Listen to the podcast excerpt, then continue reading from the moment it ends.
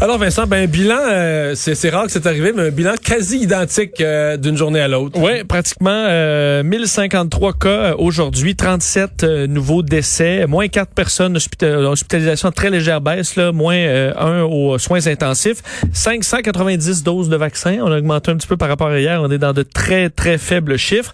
Euh, par région, euh, ben Montréal presque 500 cas, je voyais Chaudière-Appalaches aujourd'hui un peu plus haut, même plus haut que la capitale nationale, là, 65 cas contre 49 pour la capitale nationale, Laval presque 100, Montérégie presque 150, alors que du côté de l'Ontario euh, aujourd'hui 1172, le nombre de cas est vraiment similaire maintenant entre Québec et l'Ontario, Euh, évidemment surtout dans la région de Toronto.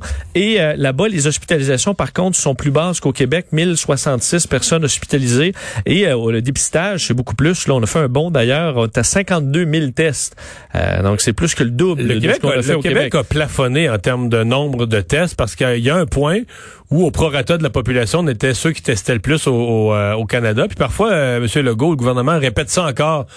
Mais ça, c'est comme quand tu répètes, euh, comme un chanteur qui répète qu'il est numéro un au palmarès, mais Il n'est pas sorti d'album depuis trois ans. Six mois, six mois, un an après, là, c'est plus vrai. Là. Tu l'as été, là, tu l'as été numéro un au palmarès, mais à l'heure où on se parle aujourd'hui, c'est plus vrai. Là. Oui, parce que même en Ontario, on dit c'est pas assez euh, parce que les, les laboratoires ont la capacité de gérer 70 000 tests par jour. On est à 5, comme tu vois, 52 000, c'est une très bonne journée. Alors, on a même la capacité d'augmenter, alors qu'au Québec, je te disais, on était à autour de 25 000. On a eu des journées euh, pas mal moins que ça, d'ailleurs, euh, récemment. Bon, les, Et, fins de euh, semaine, les fins de semaine, on est souvent plus proche de 20. oui, tout à même des fois en bas de ça. Et euh, en Ontario, le variant, là, on fait état de 106 cas en Ontario là, du, euh, du variant britannique. Sauf qu'eux, ils Toujours font un seul cas pour, euh, le là, variant là, ils, font, sud-africain. ils font quelque chose de spécial sur une journée, mais ils faisaient quand même une coupe de 100 tests par jour de variants.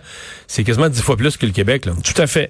Tout à fait, mais effectivement, le- ce, ce- ce que tu racontais, là, d'essayer d'avoir un échantillon euh, une fois, là, J'ai je trouve trouvé ça même est très intéressant, oui.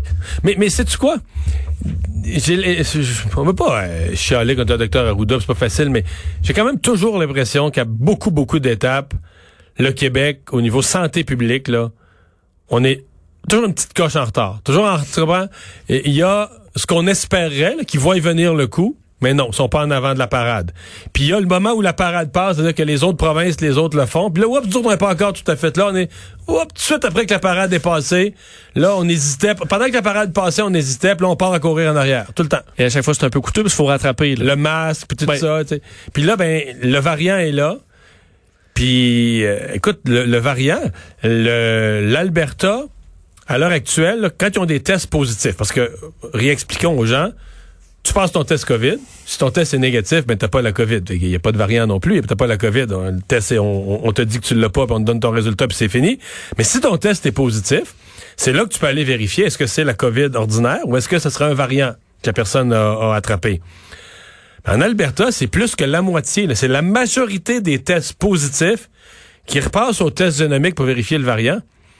Puis ici, au Québec, c'est même pas 2 Ça a l'air- ben, Je pense que c'est 2% On vise 3 On dit d'ici la fin de l'année, on vise 10 Mais il me semble qu'on devrait viser 10% d'ici la fin de la semaine. Est-ce que tu peux avoir une éclosion en ce moment même, depuis même un certain temps, euh, du variant britannique ou d'un autre variant dans une région où on fait très peu de tests euh, du genre? Là? Comme là, mettons à Saint-Jean-sur-Richelieu. Il semble y avoir une éclosion particulièrement inquiétante. Il faudrait, à mon avis, qu'on en prenne au moins, mettons qu'on en a euh, 3, 4, 500 euh, des tests, ben, des mais des, des tests positifs, s'il en, part, s'il en sort 50 positifs. À mon avis, il faudrait qu'on en prenne au moins 10, 15 sur ces 50-là pour les sortir du lot et aller vérifier est-ce qu'il y aurait du variant britannique? Est-ce que c'est pour ça que c'est plus contagieux? Et tout à coup, à Saint-Jean, il y a plus de cas? Puis là, après ça, c'est toujours la réponse, c'est la réponse qui a pas de sens. On, on nous dit que le le variant, à date, il circule pas dans la communauté, il est seulement chez des voyageurs. Mais quand les journalistes ont posé la question, OK, mais c'est que- sur, sur qui vous faites le test? Ah, ben c'est sur des gens qui ont... Juste des voyageurs. C'est des gens qui ont voyagé. OK. Fait que tu vérifies juste sur des gens qui ont voyagé, puis ta conclusion, c'est qu'il y a juste des gens qui ont voyagé qui l'ont. OK. Oui, si tu fais juste tester des, euh, des blonds euh, pour l'influenza, ça va juste être des blonds qui vont avoir l'influenza. c'est ça, mais c'était pas tester les autres. Bon, Enfin, et je voyais que la quarantaine aussi augmentait en, en Alberta par rapport aux variants. Euh, 24 jours pour les gens, euh, pour toute la famille. Quelqu'un, C'est quelqu'un. long, là, 24 jours. C'est parce que tu niaises pas. Oui, c'est parce qu'ils disent que là, on- le variant, faut vraiment, vraiment pas qu'il circule. Donc, même une personne qui est dans une maison où quelqu'un a le variant, on laisse passer les 10 jours où la personne, tu sais, de la, de, de la première quarantaine de la personne, puis on rajoute 14 au bout. 24 jours. Euh, c'est long. C'est quelque chose. L'aide aux entrepreneurs, on vient aux conséquences plus économiques là, de la COVID. L'aide aux entrepreneurs euh, va être bonifiée. Oui. C'était prévisible. La période se, pour, se prolonge, donc il faut aider encore les, les entrepreneurs. Tout à fait. On se questionnait hier là, là-dessus. Qu'est-ce qui arrive avec des restaurants, des commerçants qui doivent euh, rouvrir, mais qui, là, ne sachant pas nécessairement, il y a des inquiétudes. Là, ça, y a un frais à rouvrir? Ben, aujourd'hui, Pierre Fitzgibbon, ministre de l'Économie et de l'Innovation, qui annonçait cette bonification. Donc, on sait que présentement, on a, en fait, quand même plusieurs plans d'aide et entre autres ce plan pour euh, les zones rouges. Là, en fait, les zones où les commerces qui, qui doivent être fermés le sont pouvaient avoir de l'aide. Mais là, qu'est-ce qui arrive quand on peut rouvrir? Parce qu'on annonce, c'est qu'on va bonifier jusqu'à deux mois. Donc après la, la réouverture, euh, il y aura cet appui financier qui peut varier de 15 à 30 000 dollars.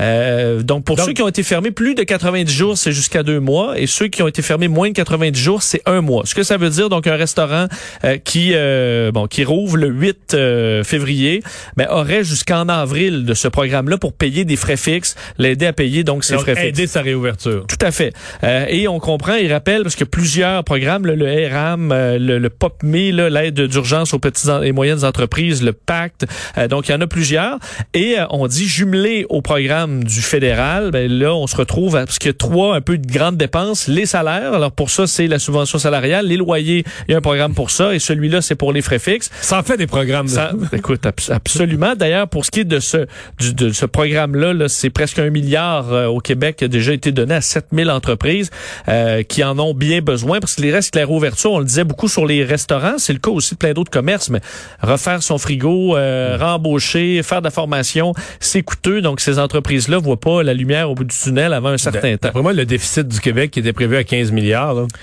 Vraiment, ce ben, milliard-là, faut aller le mettre, faut aller le rajouter, faut aller le rajouter sa pile, malheureusement. Oui, et on n'est pas, si on retarde encore avec les variants, puis le, la dette, le déficit au niveau canadien aussi, euh, ouais, va être assez impressionnant. Les résidences pour personnes âgées euh, en zone orange, donc euh, celles qui sont hier visées par le changement, les régions visées par le changement de zone, on aura un peu plus de liberté à l'intérieur des murs. Oui, pour les salles à manger annoncées par Marguerite Blais, la ministre responsable des aînés, des proches aidants, parce que présentement, là, dans les RPA, on mange dans sa chambre. Là. Alors, on on veut pas que les gens se retrouvent dans la salle à manger.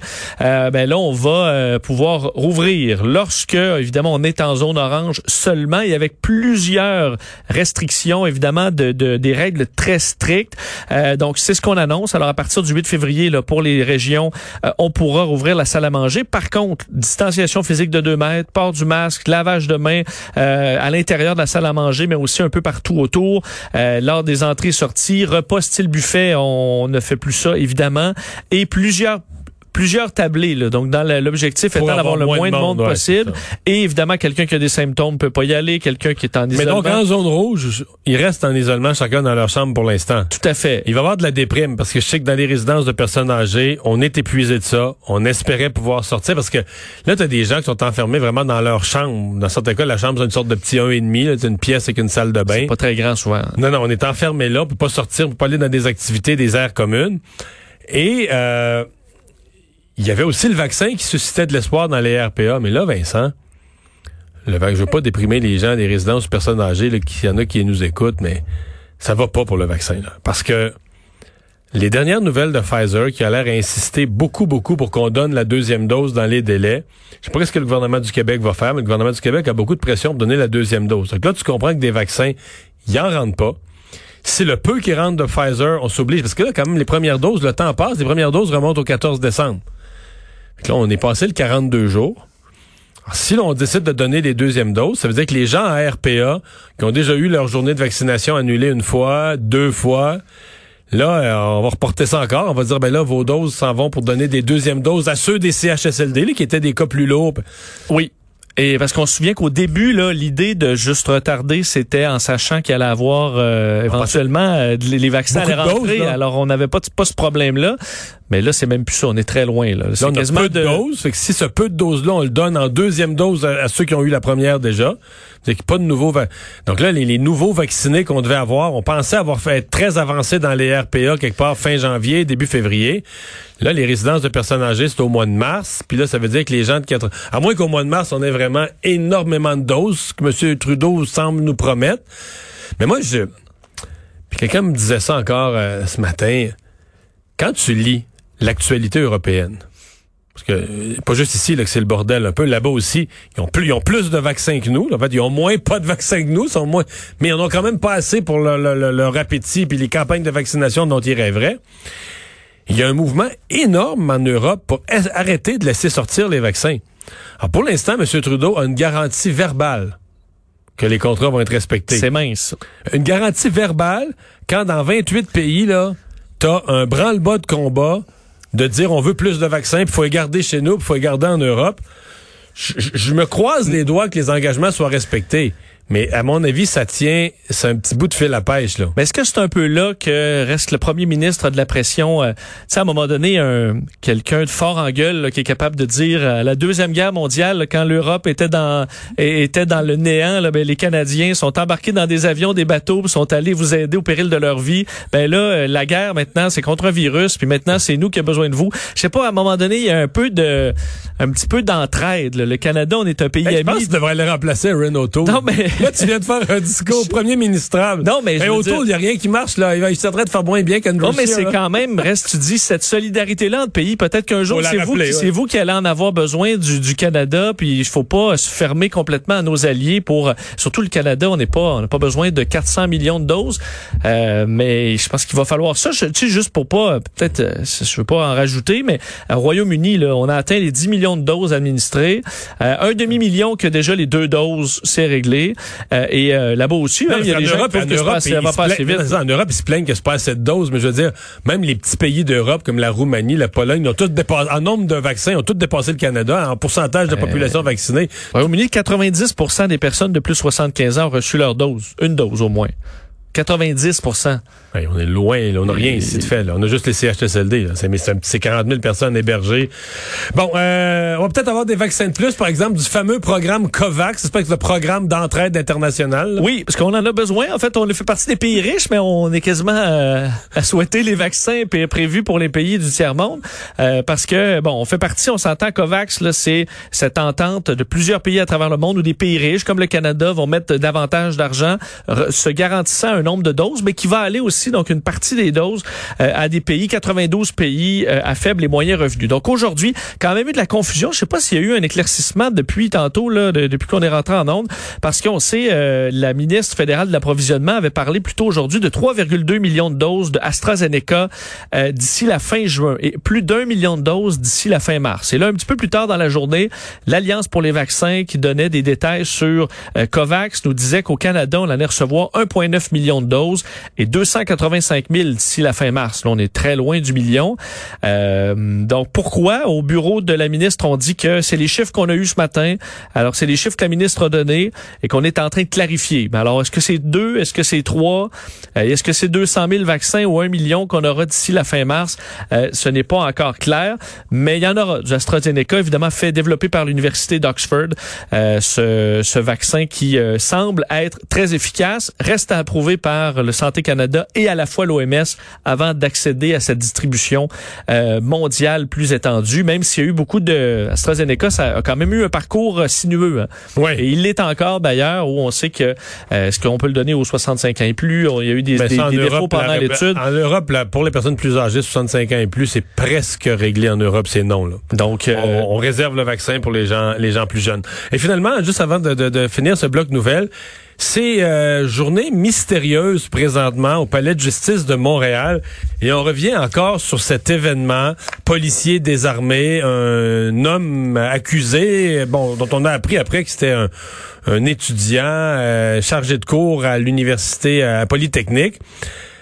Mais là, il y a une vidéo qui circule qui changerait l'approche du DPCP, mais on ne sait pas euh, plus sévère, moins sévère. Est-ce que ça disculpe l'individu? On en saura peut-être plus tard euh, aujourd'hui, mais vraiment aujourd'hui, tout comme une journée importante euh, sur ce dossier-là. là. Je vous rappelle, Mamadi Farah Kamara, qui est accusé, puis des accusations très graves d'avoir désarmé, tenté de tuer un policier, avoir déchargé une arme à feu en, bon, en, sa, en sa direction, accusé de voie de fait également causant des lésions à un policier. Euh, lui, donc, bon, des événements qui seraient survenus euh, jeudi dernier dernier. On s'en souvient, policier qui avait été euh, bon blessé à coups de barre de fer. Et l'histoire donc qu'on a, c'est que un policier aurait tenté de l'intercepter pour cellulaire au volant dans le, parti parc, dans le quartier Parc Extension et il aurait saisi une barre de fer pour frapper le policier, le désarmer et commencer à tirer en sa direction. Mais là, ce matin, en commençant par le matin, ce qui détonne, ce sont les proches. Parce que même on était surpris, tu le disais, de savoir que c'est un étudiant polytechnique, qui est un chargé de cours. Mais là, ses proches sont vraiment allés raconter. Euh, Vas-y. Je t'arrête. Yves Poirier, dernière heure. J'ai le fil Twitter devant moi, ça me pop d'en face. Les procédures criminelles sont arrêtées contre Mamadi Farah Kamara. On va te donner les détails sur c'est que ce matin, la couronne annonce qu'elle reçoit une nouvelle preuve, une bande vidéo qui pourrait, on dit, là, utiliser les mots du, procureur de la couronne, avoir une influence sur le déroulement de l'audience. On a tout arrêté. Euh, évidemment, euh, l'avocat de Camara avait demandé d'avoir une copie de la vidéo pour l'analyser avant de procéder. Et là, on devait revenir devant la juge Karine Gigard de la Cour du Québec cet après-midi. Et là, on devait avoir un enquêteur sur la poursuite. Mais là, on comprend que finalement, après avoir vu la vidéo, euh, tout, semble changer. Là. Euh, et te dire ça ça fit un peu avec ce que ses proches disaient là parce que tu cité quand même quelques proches qui disaient c'est pas une personne impliquée c'est une personne qui est impliquée dans la communauté qui étudie qui donne un cours simple respectueux d'une gentillesse, exemplaire euh, on parle de euh, quelqu'un ben, évidemment qui a pas de passé criminel mais on le décrit vraiment comme quelqu'un là enfin on a vanté ses qualités toute la journée en fait cet avant-midi les, mots du DPCP, parce que euh, je pense qu'il reste dans le brouillard. Là. Je pense pas que des explications ont été données. Les mots, c'est il n'est plus possible de soutenir les accusations en raison des, de ce que tu viens de décrire, les nouvelles preuves, bandes vidéo, etc. Il n'est plus qu'est-ce qu'on peut voir? Parce que l'histoire semblait quand même claire. Qu'est-ce qu'on peut voir sur cette bande? On a arraché son ceinturon, on a pris son arme, tiré en sa direction. Le policier a des blessures graves. L'a emmené à l'hôpital. Il y a des témoins, les gens qui l'ont accueilli leur logement l'ont vu, le visage tuméfié, en sang, tout ça. Donc, est-ce qu'il y a une troisième personne d'impliquée? Ben, en fait, lui, euh, Mamadi Camara, avait appelé la police en disant qu'il avait vu quelqu'un faire ça, là. Lui, euh, lui, c'est comme si on Est-ce que ça se peut qu'on l'a pas cru, qu'il était le suspect, parce que c'est lui qui était en train d'être arrêté? Donc le policier est en train de donner une contravention, puis c'est une tierce personne qui est arrivée, qui a frappé le policier, etc., puis que le, lui, ça a passé sur son dos. Là. Parce que quelle histoire là. Ah, quelle histoire, c'est le cas. Euh, Et quel traumatisme pour lui qui a, été, qui a été emprisonné quelques jours. Puis... Écoute, on va savoir. Euh, euh, on a Michael Nguyen du journal. Présentement, évidemment, ils doivent être tous encore. Là. Moi, je le vois sur Twitter. Euh, peut-être que Michael va pouvoir nous parler d'ici 17 heures s'il sort du, du palais de justice.